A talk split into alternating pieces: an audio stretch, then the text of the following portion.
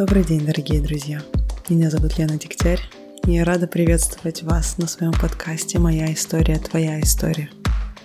На прошлой неделе мы разговаривали с моей подругой Женей Авнер, которая является для меня примером по самопознанию, поиска какого-то движения, внутреннего движения, духовного роста.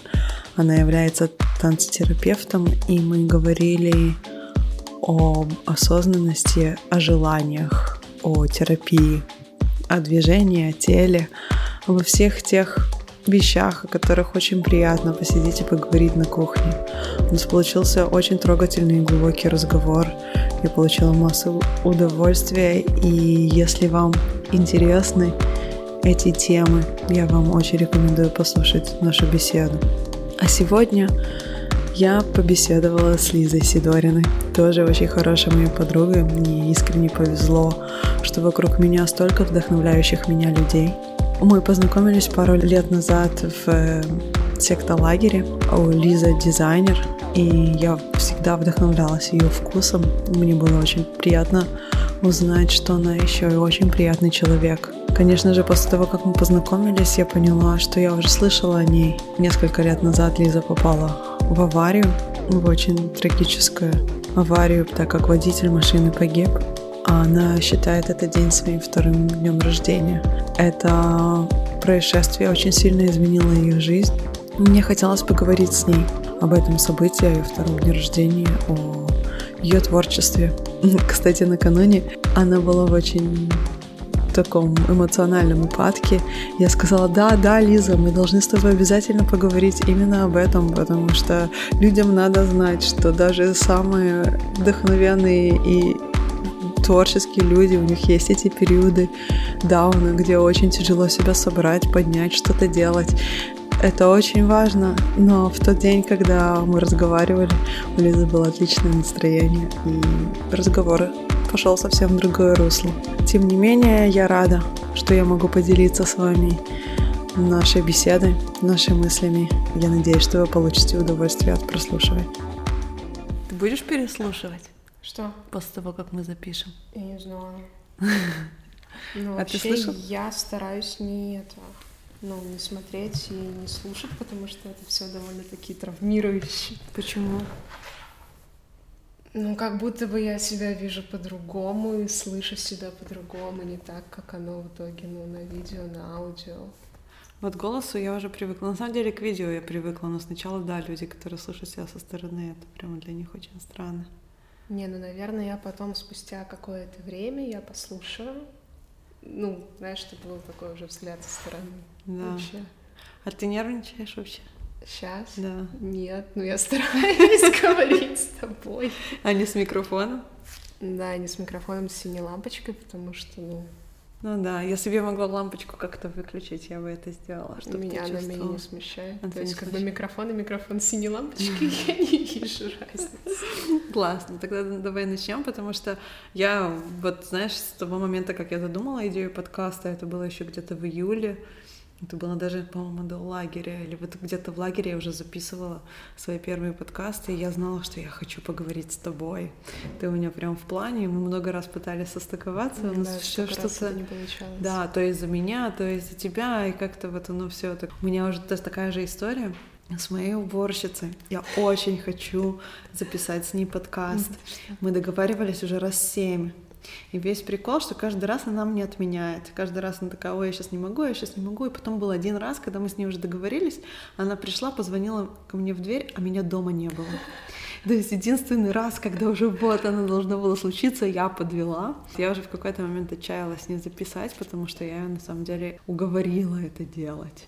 То есть э, у меня есть такое ощущение, что вот у нее история, которую стоит рассказать. И Я не хочу сказать, что я тебя тоже вынуждаю к этому, но я искренне верю, что твоя история достойна рассказа. Вот ты так не чувствуешь, нет? Не знаю, но как минимум мне просто интересно то, что действительно не получалось сначала. Ну, я уже не помню, у кого у тебя, Да. потом у меня, потом снова у тебя, у меня. И я не вижу, что это из-за кого-то не получалось. Это просто не получалось. Да.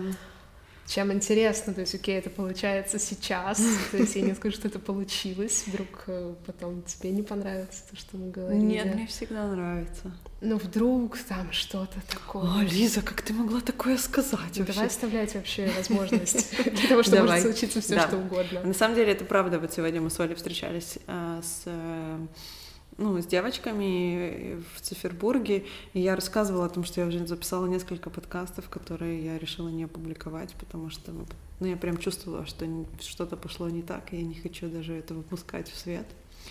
Но у меня к тебе очень много вопросов. То есть изначально, конечно же, меня будоражит твои два дня рождения и вообще вот эта вот твоя история, когда ты пережила эту вот аварию, а с другой стороны твое творчество. я даже не знаю, с какой стороны начать. Вот с чего бы ты думаешь, мне, что мне стоит начать с тобой а, Не знаю, я просто вижу это все изнутри совершенно иначе, поэтому как, как ты чувствуешь, как ты все это ну, хочешь? Вот расскажи давай. Ты, давай про два дня рождения, потому что моя история знакомства с тобой еще задолго до того, как я вообще познакомилась с тобой, я просто увидела у кого-то, что девочка попала в аварию, и там прям как будто все знали, кто ты такая. Я вот первый раз попала на твой инстаграм тогда.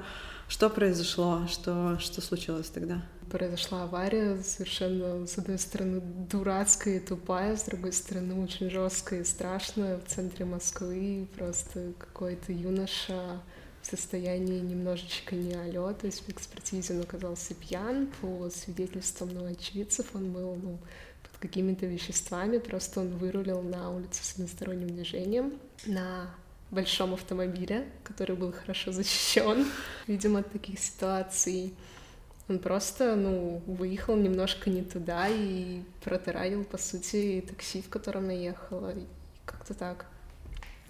Что и что произошло после этого? То есть, что случилось с тобой как следствие этой аварии?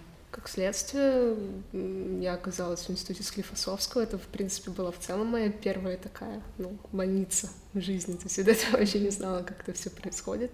Пару раз навещала в больницах друзей. Это все такое страшное, там запахи лекарств, там как бы как это вообще все происходит. И тут я, ну, получается, в этой всей истории это реанимация, это операция, это потом восстановление, реабилитация, вот это все. У меня были повреждения внутренних органов, то есть внешне со мной ничего не произошло. То есть я даже вышла сама из автомобиля, сказала, wow. типа, можете там взять мою сумку, пожалуйста, вот можете взять там мою куртку, пожалуйста. И, ну, как бы со мной все было ок, но меня везли в больницу, и в итоге прооперировали. Это была достаточно большая полостная операция, и, ну, такое. После нее довольно долгий период восстановления, когда ты, по сути, немножко беспомощный. Почему ты называешь это своим вторым днем рождения? То есть твоя жизнь была в опасности действительно в тот, в тот Ну, она была в опасности, конечно. Ну, как минимум, потому что человек, который сидел рядом со мной, это был водитель такси, я ехал на переднем сиденье, он погиб О. от... Ну, то есть мне потом следователь давал почитать э, какой-то, вот это называется, протокол или mm-hmm. как, и там был ну, на пяти страницах список повреждений, которые, ну, которые человек получил, Ужас и в итоге были травмы, несовместимые с жизнью, а буквально там ну, несколько сантиметров, и я, и со мной, по сути, все окей. И вот я знаю, что этот день вот будет вот-вот сейчас. Будет вот-вот. Я все время путаюсь, какая это дата, потому что, ну, вот следующий день после того, как это случилось, это случилось ночью, я провела в отключке, меня просто этого дня нет в каких-то моих личных файлах восприятия времени, ну, 14, 15, 16 декабря, что-то типа того. А что происходило в твоей жизни? Ну, то есть на фоне чего это произошло? То есть чем ты занималась в тот период своей жизни? Сколько лет назад это было? Это было три года назад. Да, это совсем А у меня вообще тогда все было ок. Я жила в Азии, у меня там было мое дело, у меня там был снят классный дом, куплена туда классная дорогущая мебель, там из дерева манго, просто, ну, все было супер классно, купил себе первый мотоцикл, мы начали его переделывать, и я летела тогда в Россию, там какая-то очень долгая была история, что одновременно тогда съездил в Израиль, в Москве сделала ремонт в новом шоуруме, mm-hmm. и еще успела а, съездить в Питер на открытие бэнд-дизайна. Wow. И я буквально не успела улететь обратно в Азию, ну, прям пару дней. То есть меня в этот день могло не быть вообще в России, я могла быть уже там. У тебя уже были куплены билеты? Они не были куплены, я просто около недели тянула. Это типа, черт, я так не хочу уезжать. Казалось бы, декабрь России, что тут прикольного? Тебя там ждет дом, байк, вообще там бойфренд, у тебя все классно, кровать из мангового дерева. Она такая, не, я хочу побыть еще немножко, и не куплю завтра, а завтра мне снова не хочется. Нет, ну я еще денечек побуду. И вот так я не улетела. Ты с тех пор не возвращалась? Слушай, я вернулась через э, несколько месяцев после того, как я стала ну, чувствовать себя окей, стала самостоятельной, я вернулась туда закрыть какие-то дела, а там собрать вещи в доме, оставить там кровать из мангового дерева. Попрощаться с ней. Да, что-то мы там сделали с мотоциклом, ну, то есть закрыть какие-то дела, которые, ну, не прикольно было бросить, потому что там, ну, фактически в доме там лежали мои вещи, стояла зубная щетка, и вот нужно было хотя бы немножечко собраться. То есть я понимала, что, ну, вряд ли я вернусь. Какие, какие еще ощущения остались? Вот я часто знаю, что люди, которые переживают такие кризисы, это вот как раз сегодня я слушала подкаст, его зовут Фил Коган, и он в 19 лет пережил такой near-death experience, то есть практически чуть было не погиб, он нырял. И он сказал, вот я вынырнул, и я просто сделал список bucket list, знаешь, тот, который люди делают, что я хочу успеть до своей смерти. То есть до того момента я просто не ощущал, что я смертен, а потом это стало для меня так остро, я каждый день как бы сверяюсь с этим списком, я его напоминаю, делаю новые списки. Вот как это на тебя повлияло? Слушай, я не скажу, что это повлияло на меня вот настолько сильно, что я стала составлять списки. Я ну, до последнего просто не верила, что это случится. И случилось. То есть, ну, ну, редко думают люди о том, что черт с ними завтра может что-то произойти. Да. Напишу-ка я там свой бакет-лист и просто когда я уже очнулась после операции, потом, когда я каждый день просыпалась, я до конца не верила, что как бы вот the fuck, типа, что происходит? Это как будто не со мной, это, ну, кто-то пошутил, это какая-то, ну, какой-то сбой программы, это там не я, это там не моя история. И из этого, наверное, сгладилось это впечатление, что было что-то до, стало что-то после. Но в целом, конечно, конечно, потом доходило, что черт, этого как бы ничего могло бы после уже и не быть. Почему ты решила тогда не возвращаться в Азию? Почему ты не восстановилась и не решила, окей, я продолжу жить так, да, как я жила не хотелось этого? уже. Все? Ну, конечно. Но это не то, что это после этого мне перестало хотеться туда возвращаться. Я, ну, на момент, как это все случилось, уже была, знаешь, ну, на грани что мне туда не хотелось, но это так привычно, это так удобно, у меня там все есть, не нужно проводить зиму в России, у тебя там море, океан, мотоциклы, друзья. А хотелось уже что-то поменять, то есть это что-то, что не дает тебе развития, что-то, где тебе просто комфортно и круто, но такое теплое, уютное болотце. И это, по сути, тебя пнуло как бы остаться здесь и начать развиваться. Что значит развиваться? Что ты начала делать здесь, что ты не делала там? Или вообще какой вектор развития у тебя пошел? Ну, я больше начала заниматься тем, чем я занималась. Я довольно активно начала шить, я что-то начала придумывать. Ну и в целом уже так, знаешь, адаптироваться посерьезнее под Россию, что я не смогу как бы постоянно мотаться по всему миру, окей, типа мне нужно придумать что-то тут, чтобы почувствовать себя тут хорошо. А какое у тебя образование вообще? Ну, ты дизайнер, да, ты шьешь одежду, то есть это и есть твое формальное образование? Слушай, мое формальное образование — это графический дизайн, но я дважды уходила из университета, я оттуда убегала, потому что это ну, да, это был художественно-графический факультет, я училась в Москве, и это было немножко не так прикольно, как я думала, как это будет, когда туда поступала. То есть мне не, не нравилась сама система, вот это, знаешь, учеба из-под палки, когда вроде бы ты такой весь творческий, юный, там горишь какими-то мечтами, тебе там приходит профессор живописи, бьет тебя по рукам, словами так нельзя, надо так, и он садится за твой мольберт и просто исчеркает там все, и такой, ну вот, все, давайте, продолжайте. И ты уже такой не понимаешь, что происходит, и вообще, что ты тут делаешь. И ну, так было дважды. Но ты закончила в конце концов? Нет, я не Нет. закончила. Я практически сразу уже как-то меня так выбросила туда в Азию.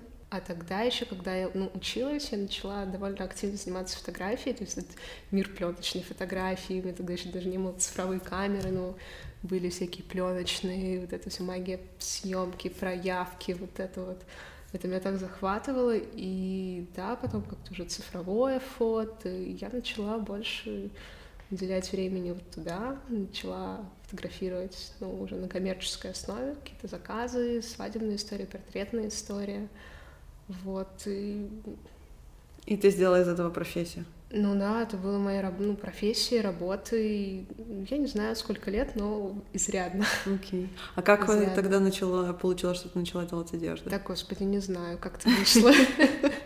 Но это, знаешь, это не, это не просто, то есть конструировать одежду, шить, это все да, чему-то нужно учиться, это очень сложно. То есть как в какой момент ты просыпаешься и начинаешь вдруг шить одежду или становишься дизайнером, или в какой момент ты стала называть себя дизайнером одежды вообще, то есть отошла от фотографии. Слушай, ну я до последнего вообще не решала себя назвать дизайнером, потому что мне казалось, что, боже, дизайнер — это кто-то, ну, тот, кто получил образование, кто там работал там какими-то помощниками там каких-то известных там чуваков, и кто познал все там тонкости этого дела, и ты такая, я как бы, блин, я не хочу больше снимать, типа, чем бы я могла заниматься еще?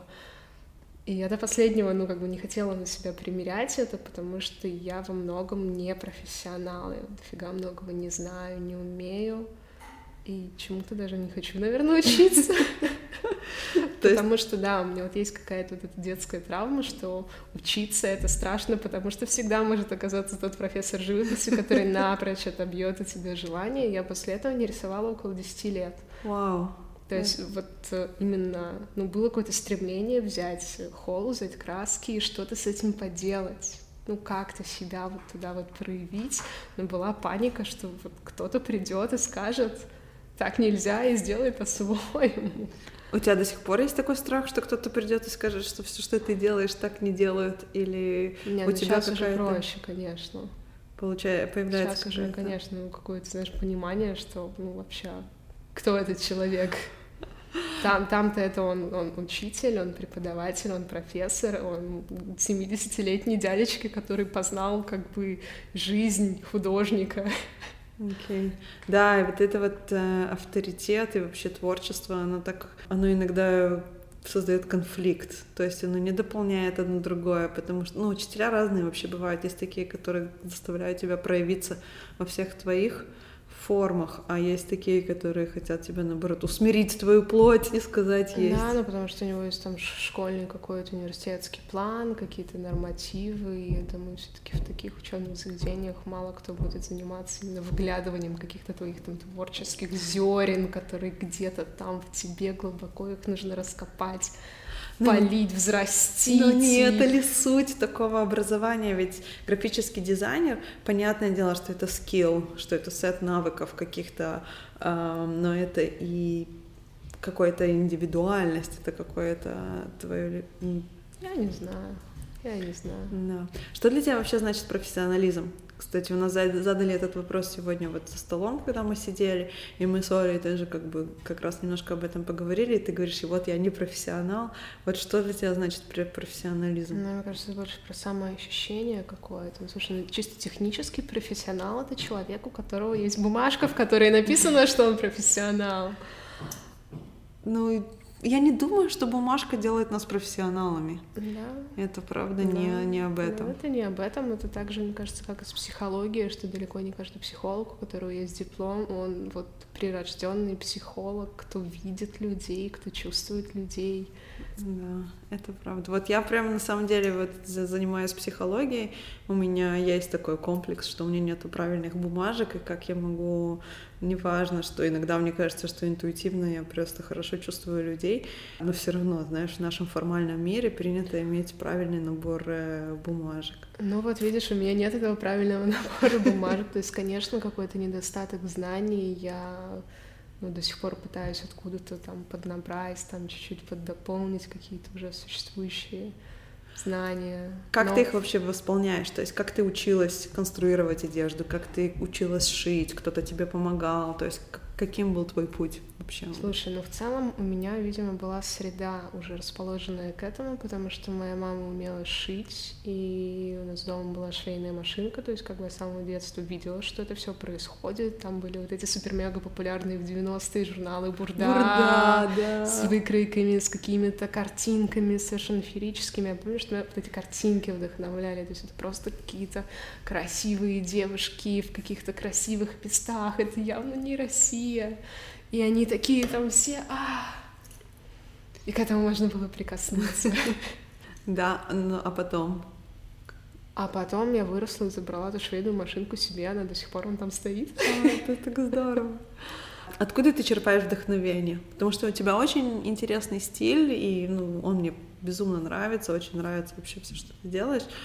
Как вот как создается, как происходит вот это вот создание?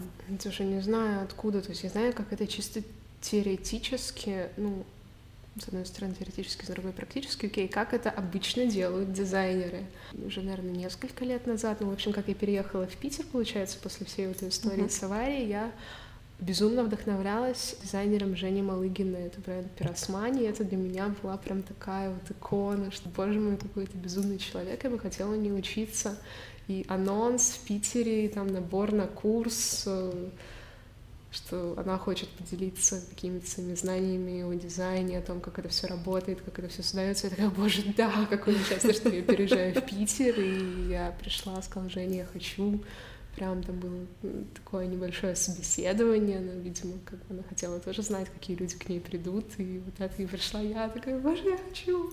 Да, и там мы разбирали вот э, то, как, в принципе, дизайнер работает, э, как должно происходить вот, это, вот эти процессы, там собирать какую-то информацию, анализировать, какую-то находить концепцию, из этой концепции разворачивать какую-то историю, ну, у меня не работает, у меня полный хаос, как всегда, и вдохновение может вообще прийти из, я не знаю откуда. То есть она рассказывала о том, как надо все это планировать, а ты живешь полностью в потоке, получается. То есть... Я живу в хаосе, а не в потоке. Ну, окей, можно, можно называть это красивым словом поток. А чем отличается для тебя хаос от потока? Господи Иисусе. Ну серьезно, вот какая разница? В хаосе ты немножечко можешь застревать потому что ты не видишь куда, то есть ты чем-то окружен, ты куда-то погружен, ты в этом закопан. Поток — это более динамичная история, когда у тебя больше свободы, и ты находишь что-то, нащупываешь что-то, и затем оно тебя подхватывает и куда-то несет. Но, в принципе, если повезет, в этом хаосе можно нащупать свой поток. Ну, такое с тобой уже бывает? Бывает, но, как правило, нахожусь именно в этом хаосе. Да, я знаю, просто ты Скрестив мне... пальцы на ногах. Ты мне просто говорила буквально пару дней назад, когда мы только встретились, что сейчас у тебя такой упадок, и, в принципе, ты чувствуешь, что вот сейчас э, не лучший период твой. Но в каком плане? То есть эмоционально он у тебя не самый лучший, или творческий он не самый лучший? Потому что мой вопрос, он к чему? К тому, что функционируешь ли ты только в состоянии подъема, только в состоянии, или даже когда у тебя не лучший период, как ты называешь, ты все равно можешь что-то производить, ты все равно можешь работать, то есть как у тебя работают эти механизмы? Слушай, я знаю, опять же, я знаю, как это работает у разных творческих людей, что бывает, что они могут функционировать, и они могут находить огромное вдохновение вот в этих вот состояниях, когда как бы все тлен, дно и вообще все черным черно и просветов не видно. У меня не получается. Это меня ну, настолько деморализует, если это так можно назвать, что я просто упадок даже физических сил, но я физически не могу ничего делать.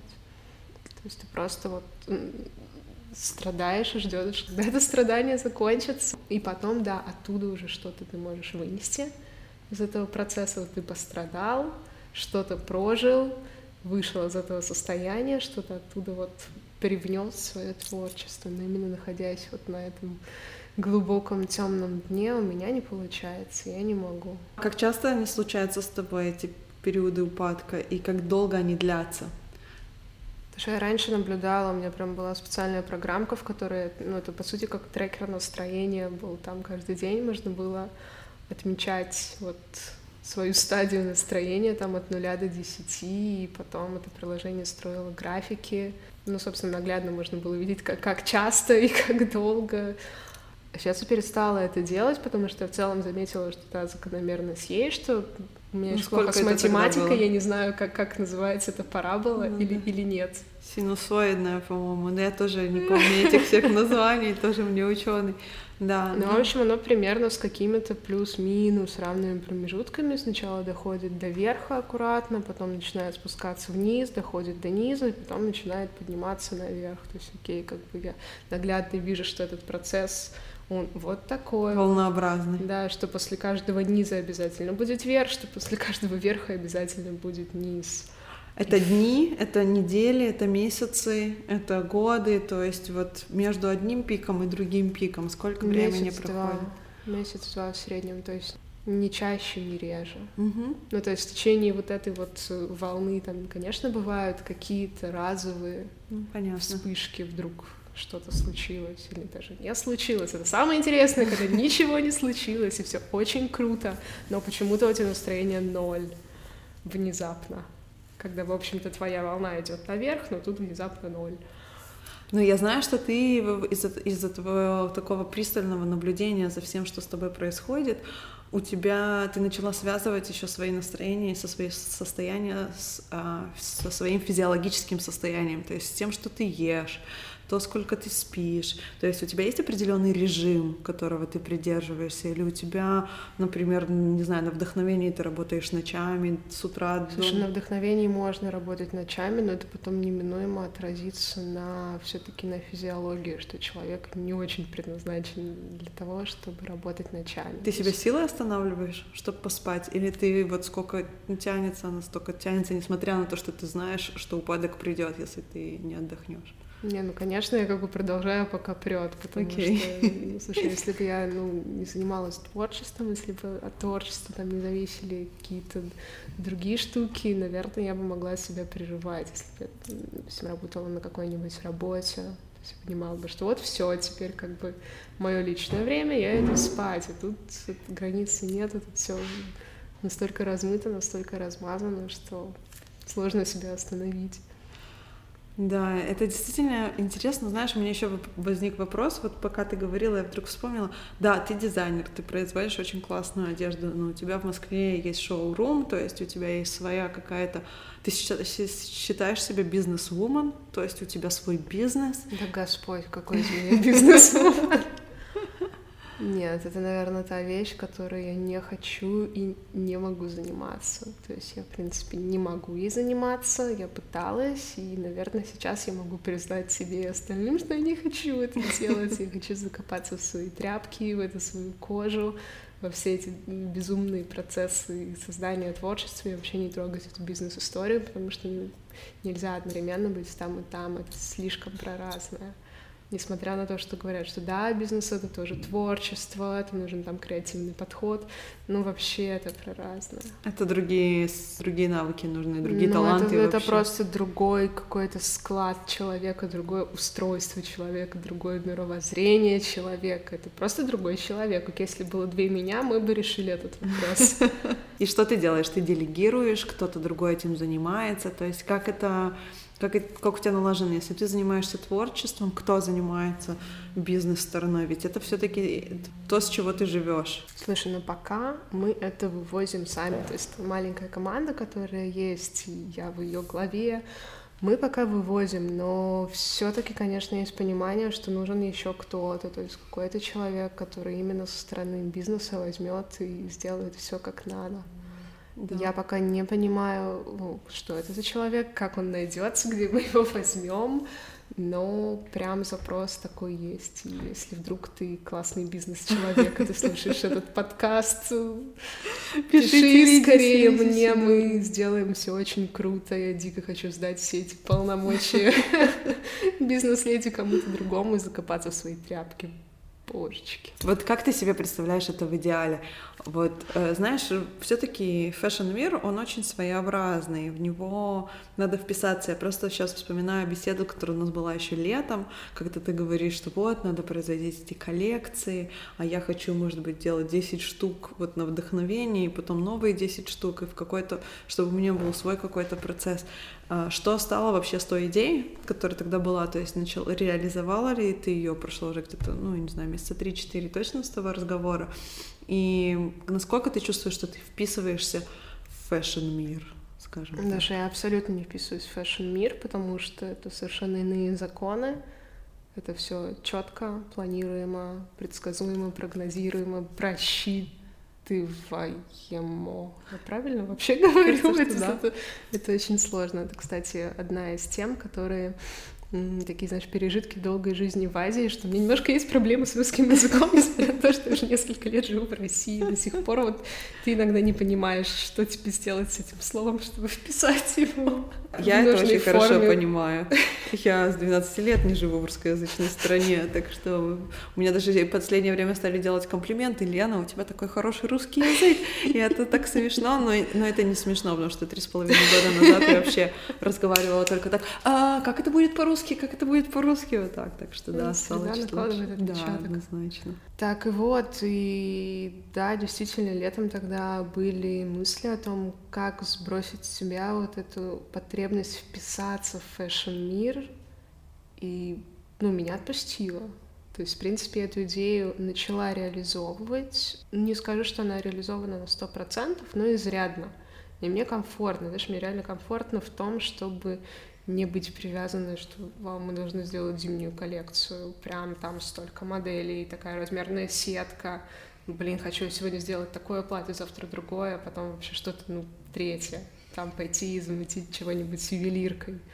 Ну, мне это дало огромную свободу, прям позволило заниматься тем, чем хочется заниматься в моменте, на что есть энергия, на что есть ресурс, прям вот это желание, прям, а, я хочу делать это, а не то, что я хочу делать это, но черт, мне нужно делать совершенно иное. Почему ты боялась это сделать? То есть какие страхи у тебя были? Потому что, в принципе, это разрешение ты дала сама себе. Ну, это в целом это история не про профессионализм, не то, как принято делать в индустрии. То есть ты такой берешь, идешь против потока, как вот когда ты делаешь что-то неизвестное, ты, блин, шагаешь неизвестное, ты не знаешь, как там будет, что там будет. Там нужна вот эта уверенность в завтрашнем дне, что черт, нет, сейчас бы я, конечно, себе сказала, блин, come on, забей, вообще делай, как ты чувствуешь, как ты хочешь, и вообще ничего не бойся, все получится. И ты чувствуешь, и это получается пока? Ну, конечно, это все, ну, в общем-то, все классно.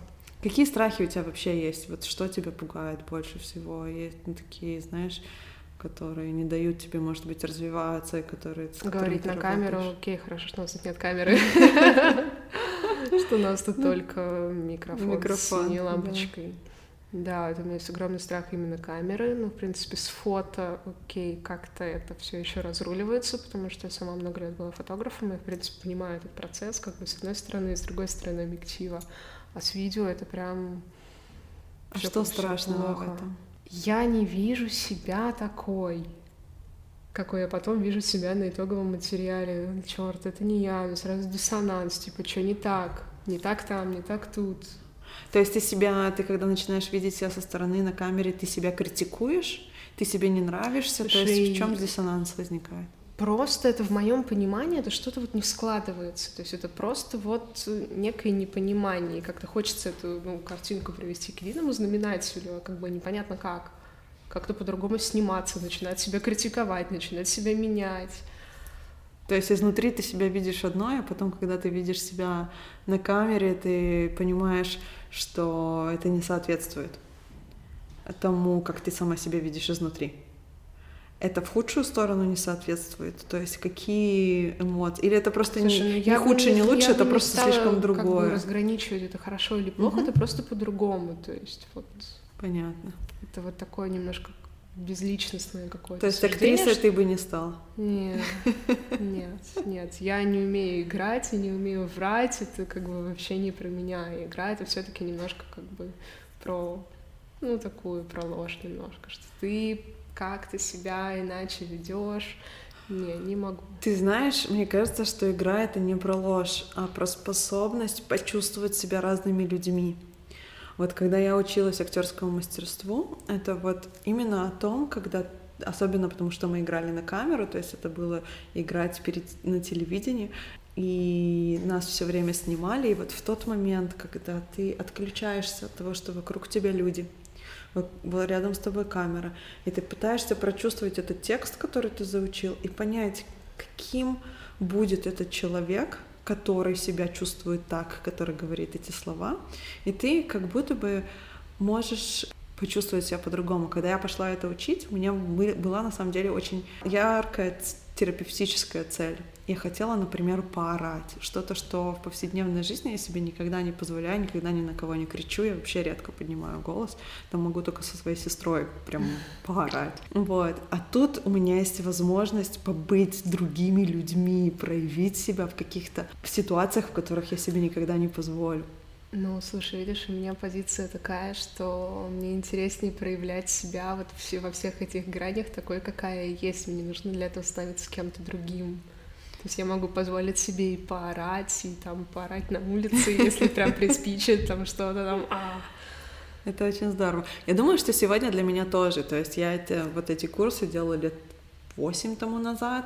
То есть тогда однозначно есть ощущение, что тебя такой не примут, ты должна быть определенной, и, соответственно, ты идешь в какие-то другие сферы, чтобы хотя бы посмотреть, что ты почувствуешь, если ты вдруг себя проявишь. А да. потом ты становишься взрослее, тебя просто отпускает. Да, это правда. Это... Что если вдруг кто-то сейчас это слушает, тот, кому довольно-таки мало лет, он переживает, не да. переживайте, вас тоже отпустят. Это вот вас тоже отпустят, это правда. На самом деле есть в этом какая-то доля возраста. Я вот где-то 30, это как раз-таки вот то место, чуть-чуть даже раньше, когда вдруг ну, становится к 30, не так.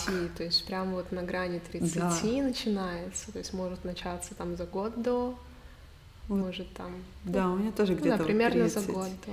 Вот, вот это такой может, переломный, переломный этап. Это у всех людей ходит. От этого не, не, не сбежать. Это не, прекрасно, не но все равно есть какие-то, знаешь, самовосприятие. Вот просто еще слова, которые мы пользуем, как мы сами себя описываем, это все равно ограничивает наше.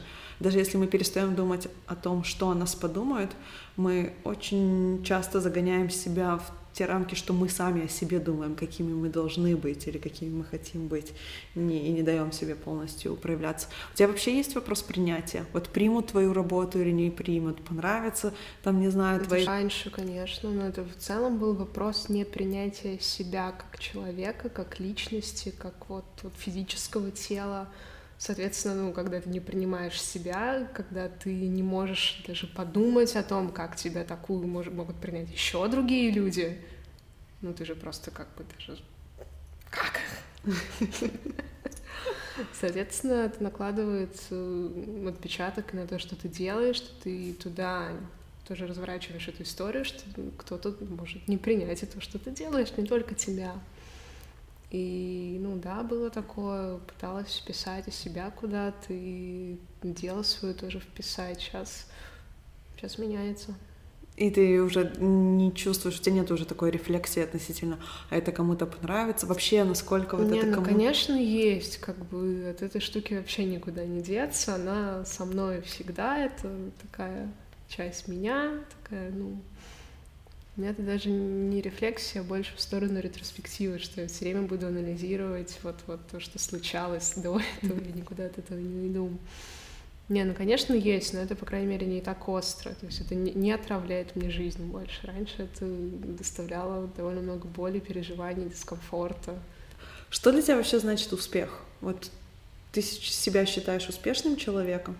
Слушай, это такой вопрос, который большой открытый вопрос. Что такое успех? Я не знаю, что такое успех. Э, возможно, когда я стану успешным человеком, я приду и скажу, Лена, я все поняла, это успех. А как ты узнаешь, что ты стала успешным человеком, если у тебя да, нет определения кажется, это, успеха? Это, это самое, самое ощущение такое, это должно быть, что да, ты на правильном месте, ты занимаешься правильным делом, ты этим еще можешь кому-то помочь на кого-то повлиять. То есть успех, он вот в моем понимании, он не какой-то вот такой эгоистичный, что я успешен только для себя.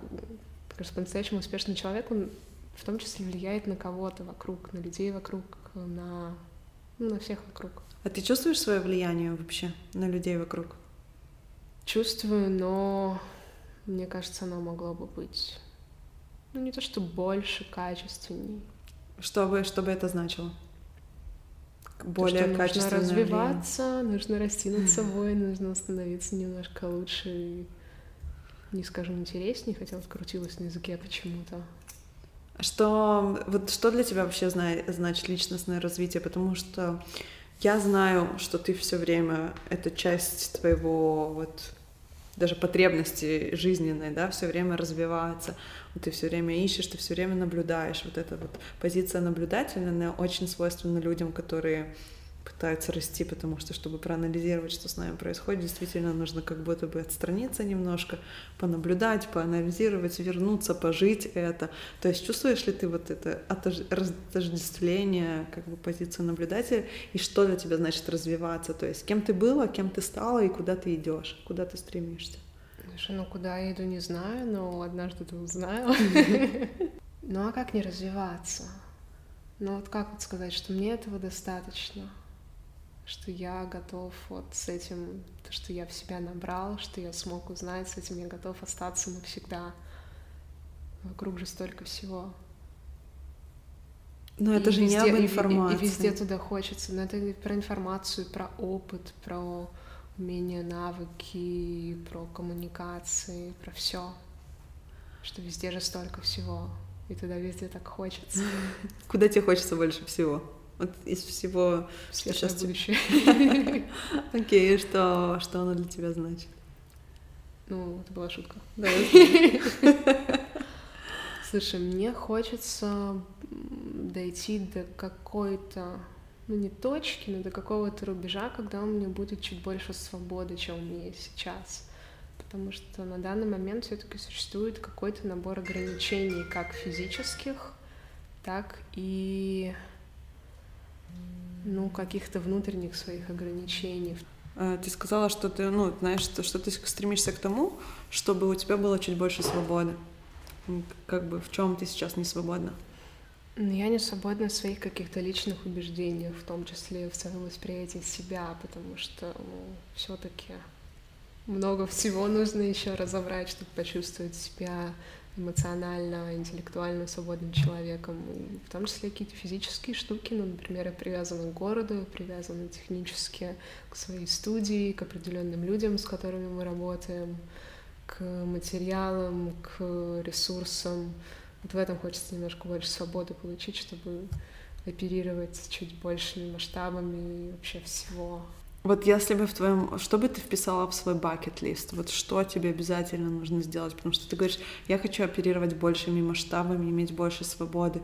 Вот что бы ты сделала? Чтобы, когда она у тебя появится, что ты будешь делать? Слушай, я бы хотела давать людям возможность получать больше информации, больше качественной информации, чем они могут получать в интернете. Ну, то есть я не знаю, это будет ли связано как-то с образованием или с чем еще.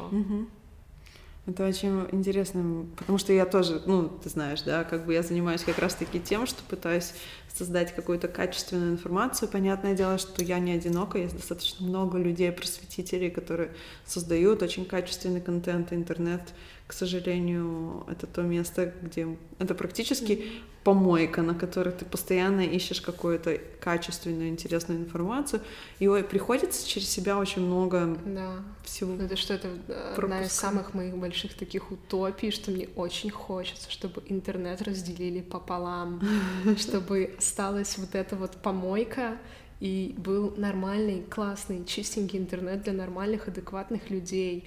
Я не знаю, как это будет реализовано, как этих людей будут делить. То есть это будет собеседование, ответы на вопросы, и в конце тебе дают пасы. Ты в своем компьютере вводишь там какой-то пароль, и ты попадаешь в нормальный интернет или в какой-то там, где вот это все подряд. Вот это моя такая утопия, о которой я мечтаю. Мне хочется... Каждый раз, когда что-то ищу в интернете, о, черт, почему я вынуждена копаться просто в коре этого всего. Да, создавать э, место, где люди доверяют информацию, которую ты... Это сложно. Это сложно, потому что... Знаешь, мне кажется, что это практически невозможно, потому что любую информацию мы все равно пропускаем через свои ценности, через свое мировоззрение, и у нас могут быть с тобой разные взгляды, и то эта информация, она качественная, но она настолько отражает разную реальность и разный мир. Ну, слушай, что... может быть качественно, ну просто разная информация, может быть вот то, что в интернете вот в таком, знаешь, общем среде отражает ценности да. людей. Ценности — это вообще отдельная и интересная тема. Что еще попадет в твой бакет-лист? Вот что ты любишь? Ты бы путешествовала, ты бы... Я бы пробежала марафон. О, ну это вообще не вопрос, запросто. А, сейчас а смотрю тебя... на свою затейпированную коленку и думаю, черт, ну давай мы начнем с половинки февраля да, и посмотрим. Ну, то есть мне бы хотелось чисто физически быть чуть больше свободной, то есть ну, иметь не то что власть над своим телом, но немножечко быть с ним чуть более сонастроенной, чем, чем я сейчас. Да, ну, контакт вообще с телом это такая сложная штука, когда ты все время проверяешь возможности, границы, потом откатываешь, потом возвращаешься, думаешь, ну что, дорогой, мы сделаем это или не сделаем это вместе. И останавливаться, когда на тебя останавливается, это очень сложно. Это, мне кажется, это вечный процесс. То есть это ты вроде как наладила, потом все нужно опять, то есть нельзя слух терять в этом плане. Что для тебя значит быть счастливой? Учитывая вот эти перепады настроения, которые никто никогда не может контролировать. То есть это не про то, что у тебя все вокруг хорошо, там у тебя в порядке банковский счет, там у тебя все в порядке там, с кровом и с делом, и ты счастлив, и тебя ничего не болит, и ты счастлив. Это не про то, это, блин, Лена, я не знаю. Ты не знаешь, что такое для тебя быть счастливой? Это просто настолько сильно менялось в последнее время, в какие-то даже, знаешь, там последние полгода, что я, наверное, еще не успела сделать вот эту свою фирменную ретроспективку на вот произошедшее. Да, Наверное, это просто быть в хороших отношениях с собой в первую очередь. То есть без этого вообще говорить о каком-то счастье, это нет смысла. А в моменты упадка какое у тебя отношение с собой? Нужно позволять себе быть уязвимой в, в этом упадке. Uh-huh. То есть это не, не, не про то, что тебе плохо, и ты ругаешь себя, что черт, какого хрена, все вот так вот, почему не может быть по-другому. Но это просто доверие, что да, там что-то в теле происходит, это какой-то химический процесс, которому нужно пройти, завершиться, и тогда что-то изменится. Это про доверие, про принятие, про то есть ты остаешься в контакте с собой даже в моменты упадка э, и поддерживаешь сама себя. То есть ты говоришь, окей, это этап, который нужно пройти, он да, необходим. Просто для... Я понимаю, что без этого этапа ты не выйдешь потом в плюс. То есть просто это позволит себе вот быть вот в таком состоянии, это не пытаться найти ему какую-то физическую причину, как «О боже, мне так плохо и грустно, я пойду на шопинг. О боже, мне так грустно, я пойду съем пироженку». Ну, это не, не, не вот эти вещи вытаскивают состояние, это просто нужно прожить. А ты пытаешься силой его, вот это проживание ускорить, там, я не знаю... Это бессмысленно. Окей. Okay. Это бессмысленно, но я точно знаю, чем вот быстрее смиряешься с этим, что да, что-то нагребает вот это состояние. Ну, просто не то, что складываешь лапки и ложишься, но иногда, да, нужно просто сложить лапки и лечь полежать.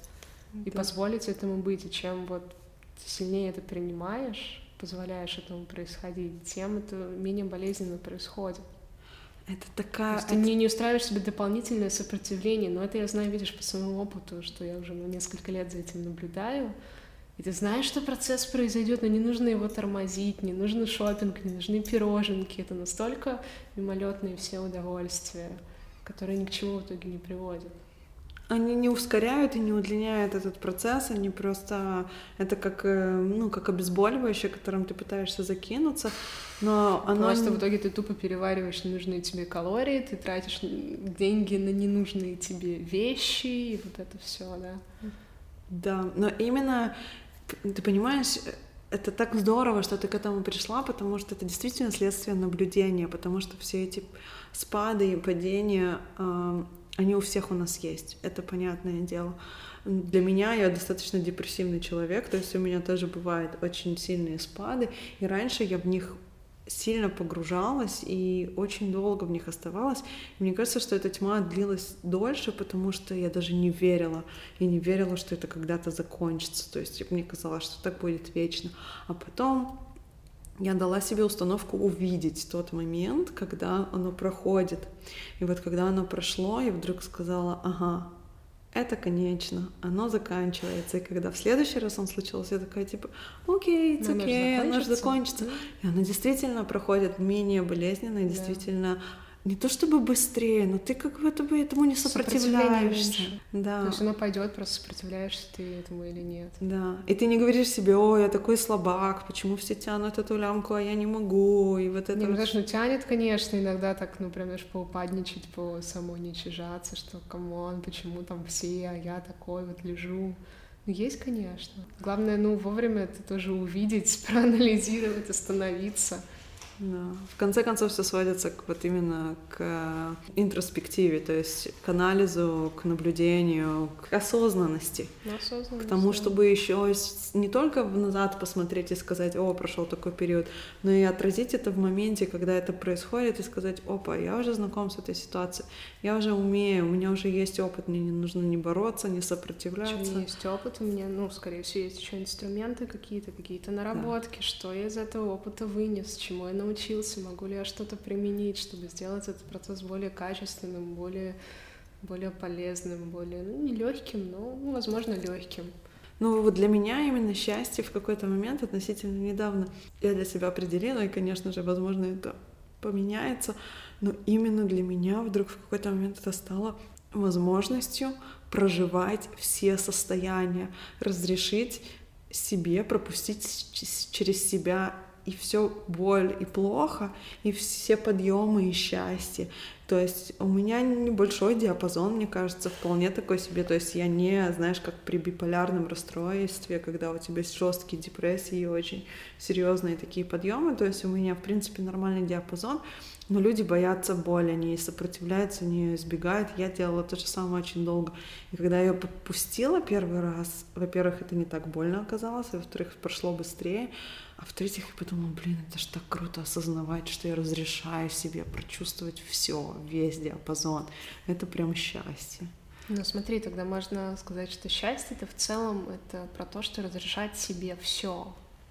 Да. Ну, то есть все, что вписывается в твои там убеждения, какие-то моральные ценности, устои.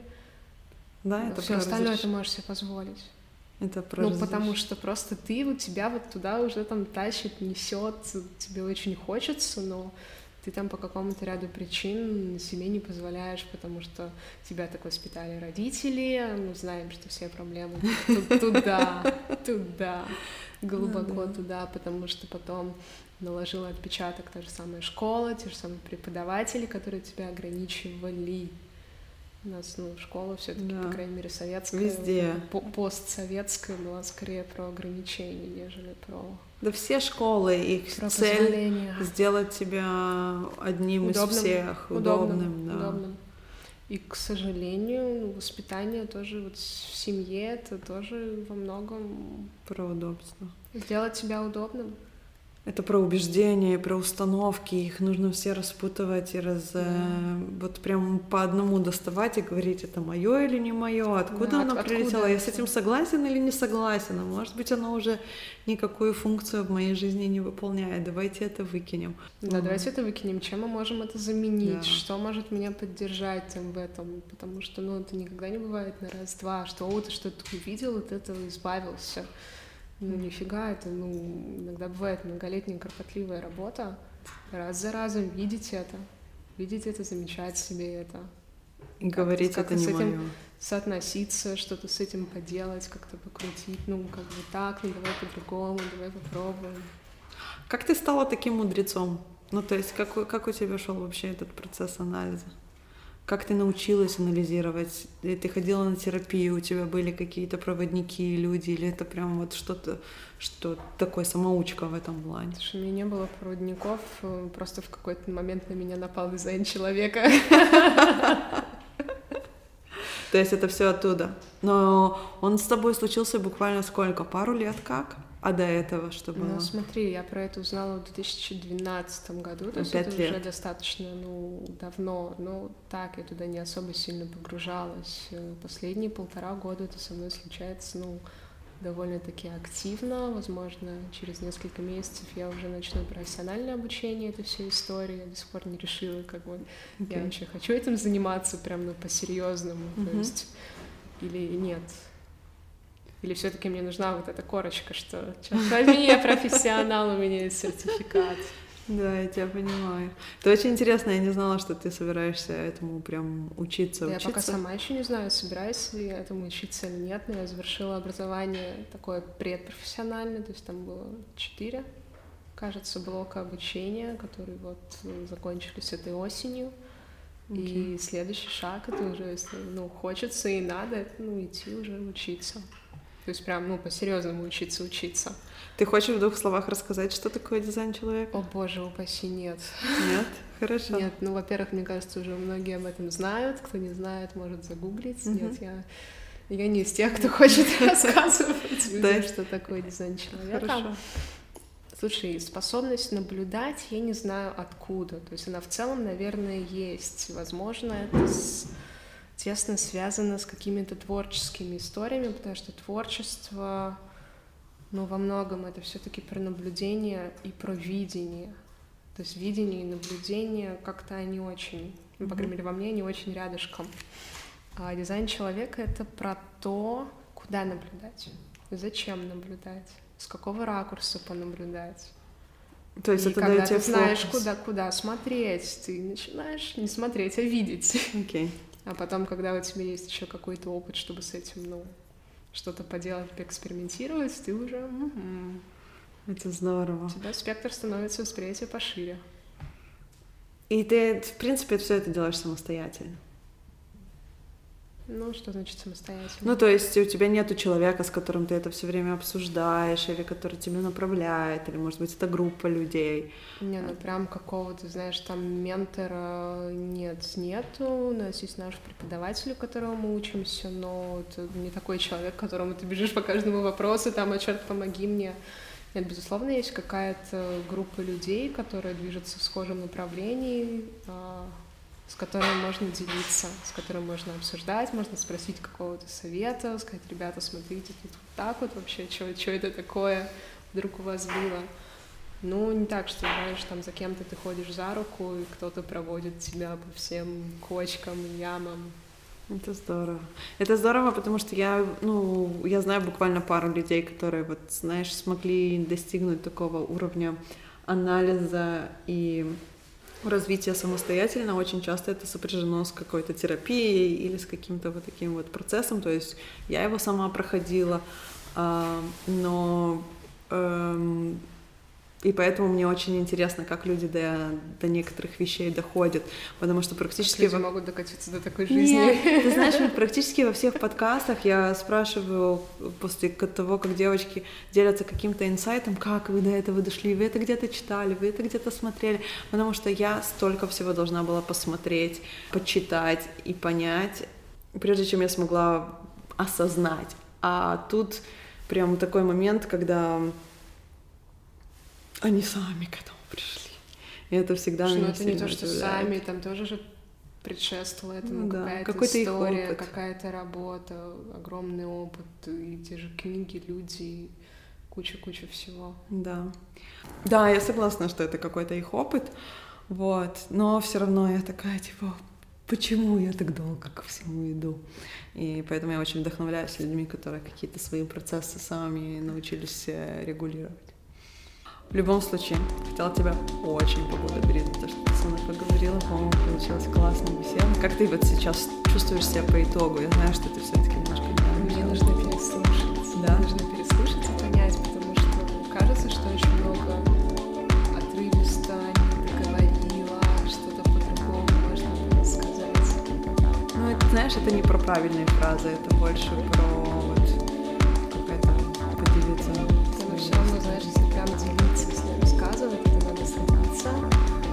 рассказывать, и рассказывать, и рассказывать. Это не час, это не два, это одну тему.